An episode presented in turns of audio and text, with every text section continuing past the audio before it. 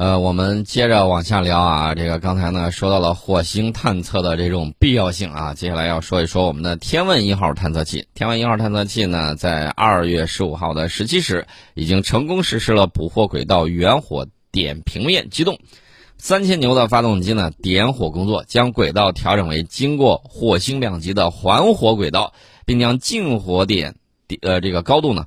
呃，调整到了大概是两百六十五千米。此前呢，天文一号探测器在二月十号晚上实施近火捕获制动，环绕器三千牛轨轨控发动机点火工作时间呢大概是十五分钟，探测器顺利进入近火点，高度大概是四百千米，周期呢是十个地球日。倾角呢，这个是一个大椭圆环火轨道，这是中国第一颗人造火星卫星。啊，实现的绕着寻第一步的绕的这个目标，环绕火星获得了成功。后续呢，天文一号探测器还会经过多次轨道调整，进入火星停泊轨道啊，开展预选着陆区探测。预计在今年的五一或者是六一啊这个前后啊，择机实施火星着陆，开展巡视探测。那么我们昨天呢也说到了，NASA 的毅力号火星车成功着陆火星，它的那个火星车可是相当的贵，一个小车车，哎，这个就贵的吓死人啊！我们还说到了，它那个小车带了一个1.8千克的太阳能无人机造价，就高达八千万美元，相当于一架波音737客机。然后呢，它这个飞行高度只有五米，最大航程呢是三百米，充电一整天啊，可以飞一分半钟。啊，大家可能会想，哇塞，这造价实在是太昂贵了。没错，现在这个星际探测啊，就是这么昂贵。如果我们的这个天问一号探测器在火星着陆，那么我们将是怎么说呢？这是开展了中国人的第一次星际探测。呃，我们说这个毅力号啊，毅力号它的这个着陆点选择很有意思。它这个着陆点选在哪儿呢？选在了杰泽罗陨石坑。啊，这个地方呢，就在火星赤道以北的伊西迪斯平原的西侧啊，直径四十五公里这么一个大坑，距离好奇号着陆点盖尔陨石坑大概有三千七百公里，啊，属于这个三十五亿到三十九亿年前火星远古时期的河流三角洲。这个地方呢，为啥选择这儿？因为这个地方据说有丰富的沉积物，很有可能找到火星生命曾经存在的最直接的证据。所以美国人奔着那儿就直接去了，而火星二零二零任务使命就是用最尖端的探测设备来寻找火星生命的最直接的这个证据。作为好奇号的升级版，毅力号呢将进一步寻找火星生命的迹象，探测火星的地质环境条件。存呃，他把这个火星样本抓取了之后，存起来啊，等到什么时机呢？等到未来一个合适的时机，大概可能到二零三一年，他把这个东西呢。打包弄回地球，哎，这个也是很给力的一件事情啊！当然还需要大家就像现在驿站接力一样啊，这个前后接力把这个事儿完成啊！这个完成可能都是十年之后的事情，如果不出任何意外的话。那么它这个毅力号着陆也有一个技术亮点，很好玩。它的这个着陆呢，呃，怎么讲呢？跟二零一二年好奇号火星车着陆方式完全一样，细节有所不同。这个毅力号呢，因为毕竟是弟弟嘛，然后这个学到的东西本事更多。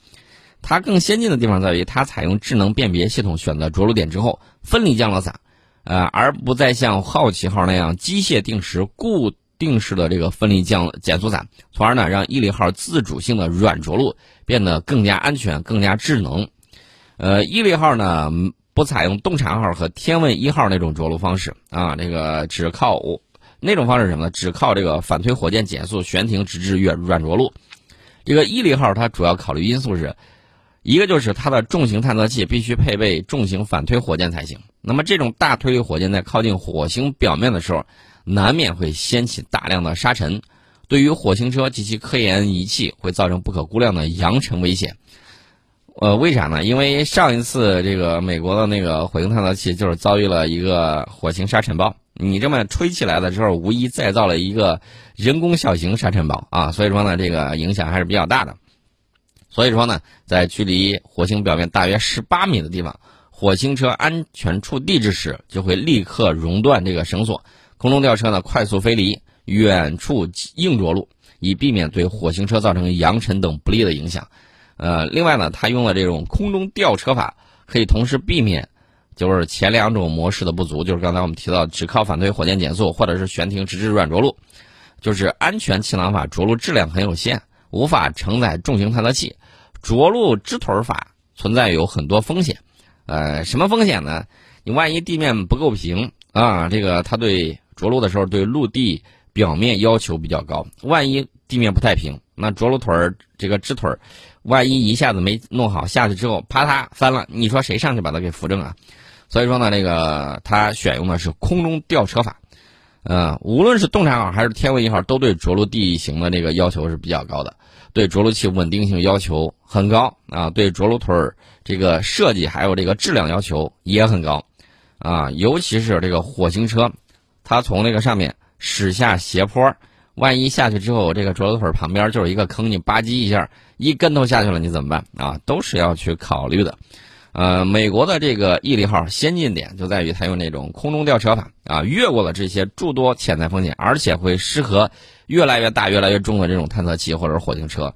无疑，这会成为未来趋势。除非什么呢？你的歼星舰啊搞定了，一步到位，这也是可以的。呃，但是呢，这个技术呢肯定是在逐渐的累积，不会让你一步。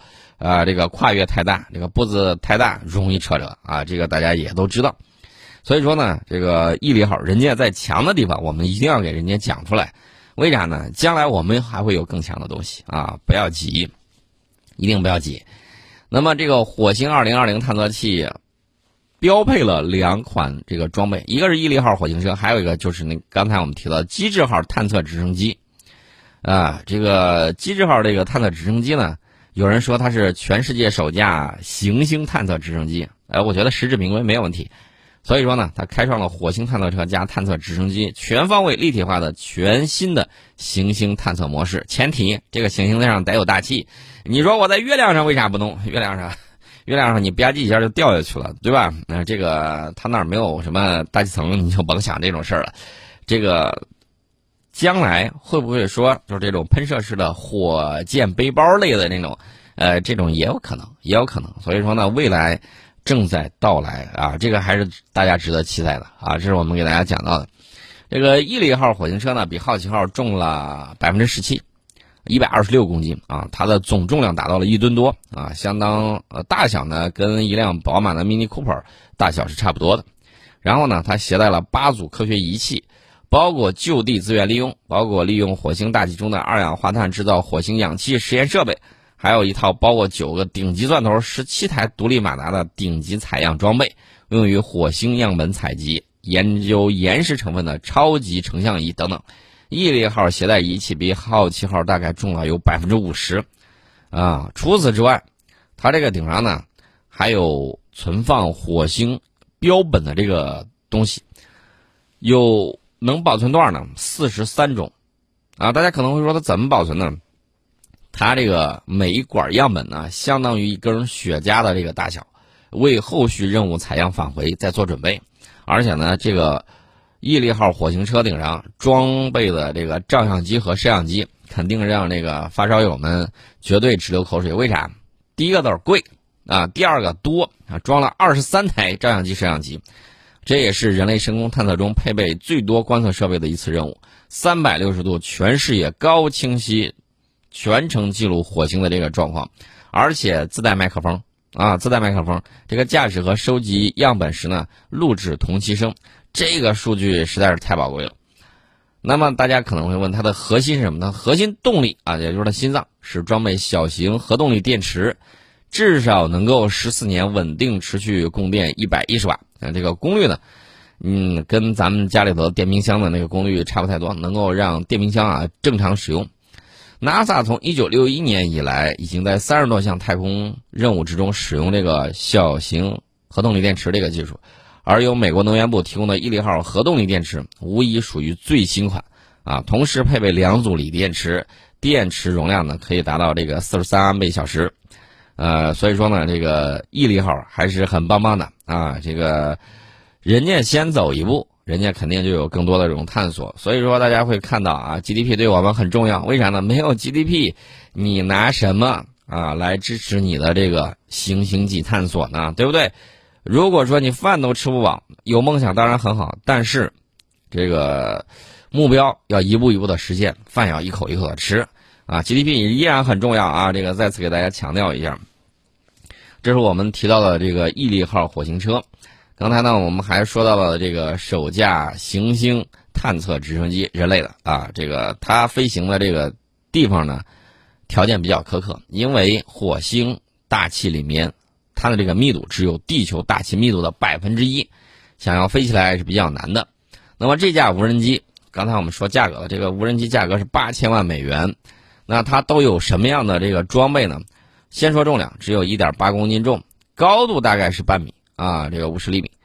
这个螺旋桨叶片直径是一点二米，每一分钟旋转两千四百到两千九百转，比地球大气层飞行的直升机快十倍左右啊。动力呢，采用是太阳能。NASA 希望能够在三十一个地球日之内，至少进行五次探测飞行，每次不要超过三分钟啊。这个上去飞一把，然后那个感受感受。呃，这是。这个装备的行星探测直升机，它能干啥呢？因为走得慢啊，因为底下那个火星车走得慢，毅力号，它可以飞起来给它探测一下啊，规划一下最佳的探测路线。它站得高看得远呢，不是说它能飞五米高吗？那最起码能够看见前头是个大坑啊，还是啥，能够看得比这个毅力号火星车要看得远。所以说呢，这个还是有相当的作用。而且呢，NASA 一点都没闲着啊，正在研制更先进的下一代核动力探测直升机“蜻蜓号”。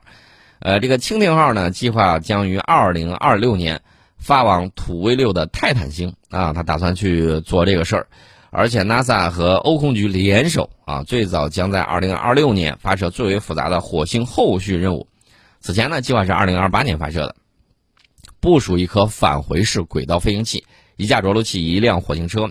来提取毅力号采集的火星岩石样品，就是那个四十多种火星样本啊。然后呢，由火星上升运载火箭把这个样品，呃，送到返回式轨道飞行器，预计到二零三一年到二零三二年返回地球，为发现火星生命迹象获得强有力的直接证据。这一点非常的关键啊，大家要注意啊。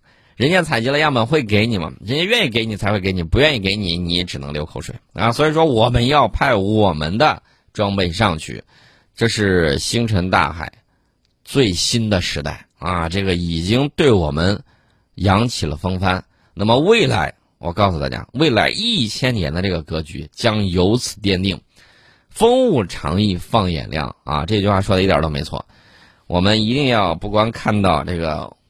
几十年的规划啊，这个可能有些有些地区有些地方这个规划啊，你甭甭说几十年了，未来这个三五年它都未必规划到。那这个时候呢，我们就要需要担负起来，引领这个人类文明的这个作用。为什么呢？因为中国啊，中华文明是地球人类大文明的一个子文明，我们拥有这么多的人口，我们当然要在这个文明发展之中贡献我们自己的这种力量。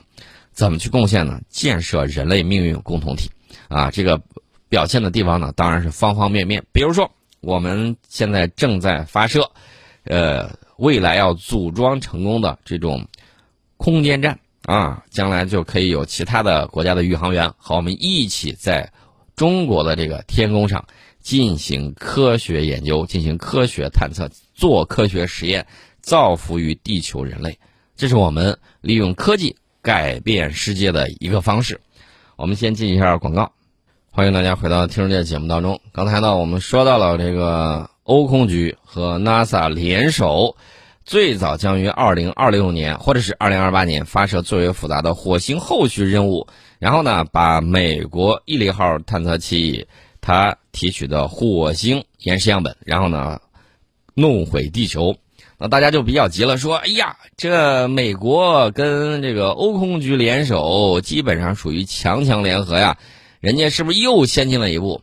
哎，不要急，大家千万不要急，为啥呢？这一次我们基本上就达到跟他同步了，非常耐人寻味啊！计划中的天问二号也将在二零二八年前后飞赴火星，不仅再次派去火星车，而且同样瞄准采样返回。这跟 NASA 和欧空局火星采样返回任务差不多同期啊，所以说大家不要急，呃，换句话说，就是谁能够把握先机，谁就能够率先实现火星探测时代的历史性突破，领先一步完成火星采样返回地球。这将是人类探火进程之中，啊，破天荒的重大事件，足以载入科学史册。但是我也要给大家泼一盆凉水，为啥呢？因为探测火星啊，成功的几率不太高。到目前为止，我跟大家讲一下，迄今为止，人类共执行过四十七次火星探测任务，其中三次正在进行时，二十次任务成功，二十五次失败，成功率只有百分之四十三，低于探月任务成功率的百分之五十三。啊，目前已有的这个两辆火星车，这个好奇号、毅力号啊，纵横于红色星球，再加上三个月后着陆的中国火星车。多达三辆现役火星车，史无前例啊！这个火星轨道呢，也将有八颗卫星在轨运行。NASA 的奥德赛，这个 ESA 就是这个欧空局的火星快车，NASA 的火星勘察轨道器，NASA 的火星大气与挥发物演化任务探测器，欧空局和俄罗斯啊这个共同搞的那个探索火星生命微量气体轨道器，还有印度曼加里安火星轨道器。阿联酋希望号火星探测器，中国火星全球遥感轨道器，呃，这个火星啊，火星是人类热情最大的啊，探测和尝试登陆任务次数也最多的外星球，也最有希望、最有条件让人类首先啊这个登陆的这个行星。呃，大家说月球，月球，呃，月球跟火星比着还是差一点意思啊，这个很关键啊，这个很关键。我要给大家泼的冷水是什么？这个美国宇航局的这个洞察号漫游车啊，之前就因为这个灰尘覆盖太阳能电池板，进入这个节能状态。大家说啥时候的事儿啊？就是前一段时间，就前一段时间。呃，我看那个消息的时候，应该是在整整一周之前。当时 NASA 宣布，他们的洞察号漫游车将在可预见的未来进入节能模式，原因是火星的冬季和这个星球激起了大量灰尘。啊，它的这个太阳能，这个收集电板，然后呢可能会被这个厚厚的灰尘覆盖，大大减少了它获得的能量。所以说，干脆节能吧，给它先休息休息。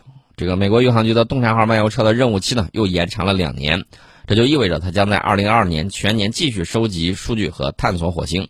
不过，火星呢目前正处于冬季，这就意味着它距离太阳位于偏向最远点的一侧。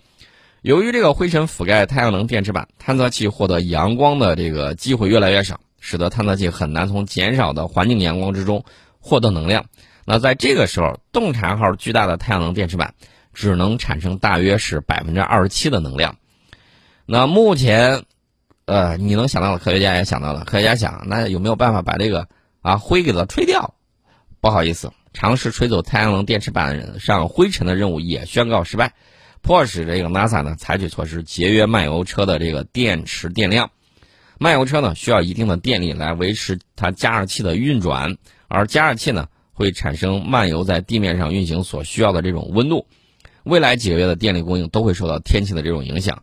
呃，所以说呢，大家可以看啊，火星探测道阻且长啊，这个还是比较遥远的，不是比较遥远的，而是比较艰巨的一个任务。啊，给大家还是说一点好消息吧。说点好消息，火星大家看拍的那个照片，好像是干燥、尘土飞扬、贫瘠的。但是呢，这个星球两极啊，据说有些水被锁在了冰里面啊。除此之外，没有太多的线索来提供这个星球拥有的潜在丰富和孕育生命的这个历史，还需要有进一步的这个探索。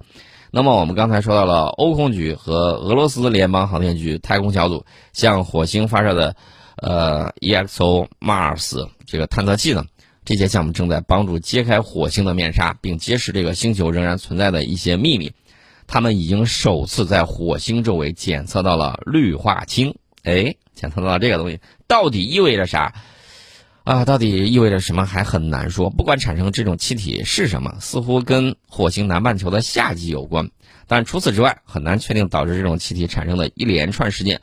呃，科学家们呢已经写了论文，发表在这个科学啊这个上面，有两项新的研究，说这个氯化氢呢是火星大气中发现的第一个卤素气体，它的出现似乎跟季节变化有关，但是这一发现最终引发的问题比解答问题要多得多。呃，为啥呢？你需要水蒸水蒸气来释放氯，你需要水的副产品氢来形成氯化氢。那水呢？这种化学物质就是产生氯化氢的这种关键。而且呢，这个论文的作者呢还说，观察到了火这个火星灰尘的相关性。当这个灰尘活动加剧的时候，他们看到了更多的氯化氢。这个过程呢，跟南北半呃不是南北啊，是火星南半球的季节性变热有关。呃。在第二篇论文里面，研究人员还揭示了对这颗行星大气中氘和氢的这个比例的测量，表明，在这个行星的历史中，大量的水流失了，这就支持了火星曾经有丰富的水，甚至在它的表面有大量的湖泊、河流和海洋的这个观点。那至于未来探索会是什么样子，我觉得这个有待于火星探测器给我们带来更多的这个消息。我们今天呢，先跟大家聊到这儿。